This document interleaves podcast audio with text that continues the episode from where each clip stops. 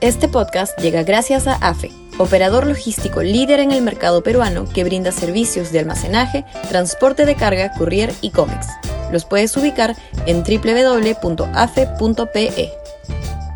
Y también gracias a Universidad Católica, número 1 en Perú y 12 en Latinoamérica, según el ranking mundial QS 2023.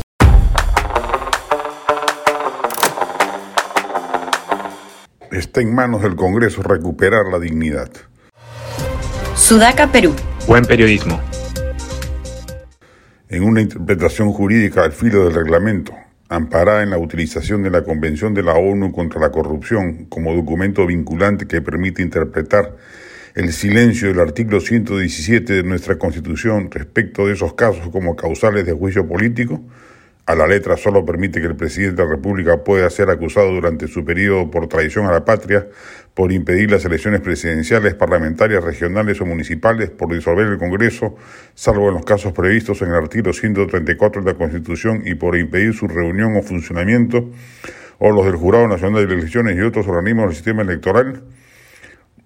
La Fiscalía de la Nación ha presentado ayer denuncia constitucional por delitos de corrupción contra el presidente Castillo ante el Congreso de la República.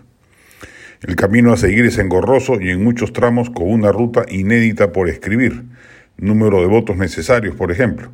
Pero fuera de las discusiones constitucionales hay un principio de razonabilidad que debe ser considerado por nuestros parlamentarios.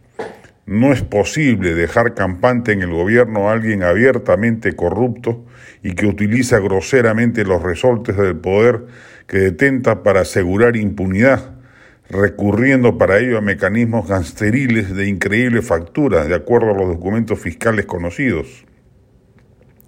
Ya con lo conocido alcanzaba para procesar una vacancia presidencial hace rato, pero justamente el tinglado de corrupción diseñado desde Palacio le ha permitido cooptar un número suficiente de congresistas para impedir que ello ocurra.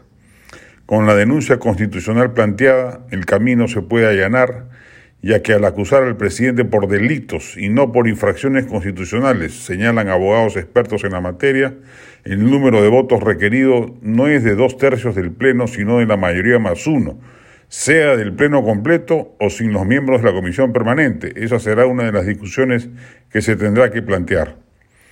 Saludamos en todo caso la valiente y enjundiosa labor de la Fiscalía de la Nación y el equipo policial que la ha acompañado, para lograr acopiar el número suficiente de pruebas que ojalá nos permitan librarnos de la plaga política corrupta y mediocre instalada en Palacio y que de durar hasta el 2026 nos dejaría un país en escombros con un Estado colapsado y la mayoría de instituciones destruidas.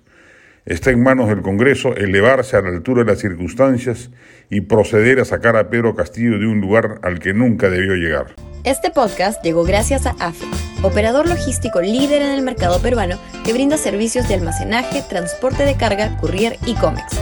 Los puedes ubicar en www.afe.pe. Y también gracias a Universidad Católica, número 1 en Perú y 12 en Latinoamérica, según el ranking mundial QS 2023.